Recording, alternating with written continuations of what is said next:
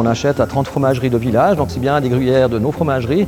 Et on a fait depuis maintenant deux ans l'inscription de chaque fromagerie euh, sur chaque étiquette. Le robot va prendre la meule, cette meule va être disposée sur la, chaîne. Un tapis roulant va amener euh, par étape euh, la partie découpe.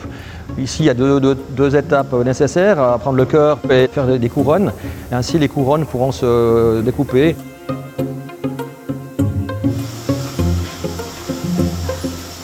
L'entier de la meule sera euh, emballé selon des portions qu'on aura choisies en poids variable, soit à poids fixe selon les distributeurs, des, clients en fait, qui sont en Suisse, euh, puisqu'on appartient au groupe Migros, c'est la Migros, mais c'est aussi euh, Denner ou d'autres commerçants suisses. Et puis à l'étranger, on représente maintenant 40 pays au monde où chaque client aura sa méthode de, proposer le produit gruyère AOP sur ses étals.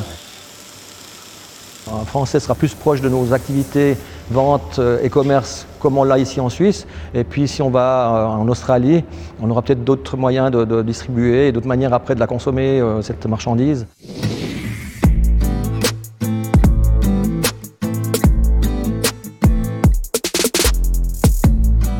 Alors ici, ben, on est euh, dans la partie expédition chez Fromage Gruyère. On a sélectionné quelques meules qui vont partir aux États-Unis donc des meules qui avaient 12 euh, mois euh, d'affinage. C'est de l'expédition euh, qui part de Suisse en camion évidemment, et puis ça vient charger sur un bateau en France au Havre.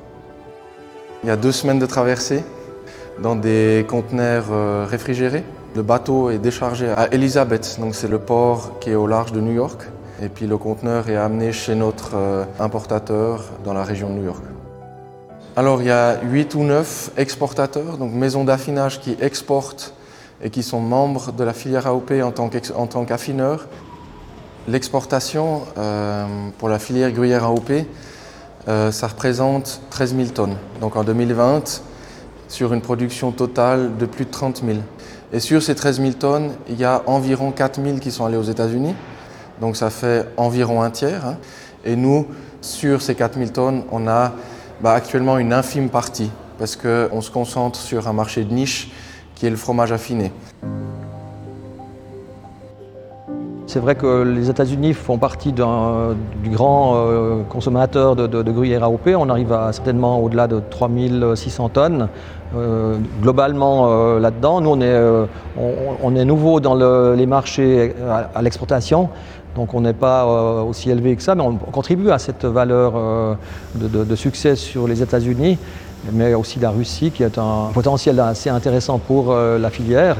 Et puis la France qui est historiquement le, chemin depuis les années où nos fromagers, nos commerçants allaient distribuer ça de manière plutôt naturelle par les chemins des, mulets, par le bateau sur le lac Léman et descendaient après jusqu'à Lyon.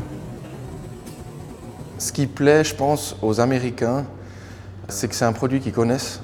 Même si le gruyère est un des fromages les plus chers qu'on peut trouver aux États-Unis, hein, euh, c'est un fromage qui est apprécié, ben, je dirais assez simplement parce qu'il est bon déjà. On envoie nos meilleures meules aux États-Unis, quoi. Donc euh, chaque meule est tapée. Ce qu'on cherche, en fait, c'est des défauts. Et puis, ben, c'est principalement de l'ouverture, donc des trous, euh, comme des fentes, ce qu'on appelle des lainures. Et puis ben, ça, c'est ce qu'on essaie d'éviter d'envoyer aux clients. Donc finalement, ce qu'on envoie, c'est ce qu'on a de mieux et du coup, ben, c'est apprécié. Les meules entières, il y a vraiment un, sens là derrière, c'est que c'est ce qui va le moins se détériorer pendant la traversée, enfin pendant le voyage.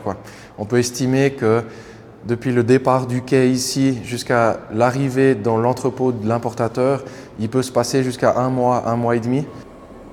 On va être dans un environnement froid et sec. Donc ce qu'on aime éviter, c'est le dessèchement du fromage.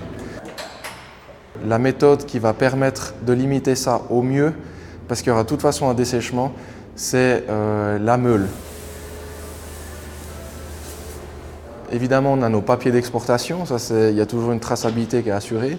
Le jour où le fromage est fabriqué, il y a un, marquage euh, propre à chaque fromagerie qui est apposé dans chaque moule, hein, avec un numéro d'agrément. La traçabilité ultime, ça reste la marque de caséine, donc qui est aussi apposée le jour de la fabrication, qui est une petite marque ronde Et là-dessus, il y a le, numéro d'agrément de la fromagerie, le numéro de série de la meule et puis ben, évidemment la marque gruyère. Puis ben, sur chaque meule, il y a la date de fabrication aussi. Donc si le client cherche à tout prix à savoir ou à vérifier qu'il a toujours le même produit, il peut.